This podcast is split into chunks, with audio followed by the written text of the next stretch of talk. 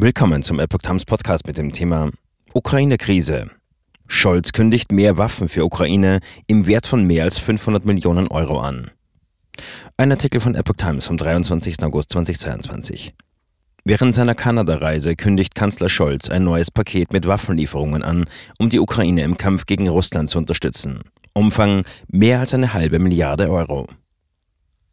Bundeskanzler Olaf Scholz hat umfangreiche weitere Waffenlieferungen an die Ukraine angekündigt. Man habe ein neues Paket auf den Weg gebracht, das hochmoderne Flugabwehrsysteme, Raketenwerfer, Munition und Antidrohnengeräte umfasse, sagte Scholz bei einer Konferenz zur Lage auf der Krim, zu der er aus Kanada zugeschaltet war. Wie ein Regierungssprecher auf Anfrage mitteilte, soll Kiew drei weitere Flugabwehrsysteme des Typs Iris-T, ein Dutzend Bergepanzer und 20 auf Pickups montierte Raketenwerfer erhalten.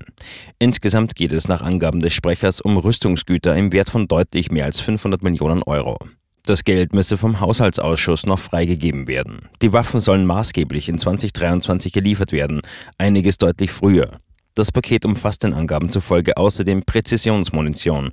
Es sei der Einstieg in eine nachhaltige Modernisierung der ukrainischen Streitkräfte, erläuterte der Regierungssprecher. Kanzler. Deutschland steht fest an der Seite der Ukraine. Scholz sagte der Ukraine bei der Krim-Konferenz anhaltende Unterstützung im Krieg gegen Russland zu.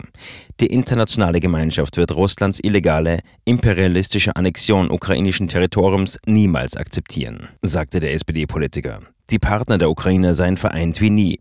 Ich kann Ihnen versichern, Deutschland steht fest an der Seite der Ukraine, solange die Ukraine unsere Unterstützung braucht. Weiter sagte Scholz, Deutschland werde mit seinen Partnern die Sanktionen gegen Russland aufrechterhalten, finanziell helfen, Waffen liefern und sich auch am Wiederaufbau beteiligen. Mit der Krim-Plattform, einem Online-Gipfel, wollte die Ukraine zum zweiten Mal internationale Unterstützung für die Rückholung der 2014 von Russland annektierten Schwarzmeerhalbinsel Krim mobilisieren.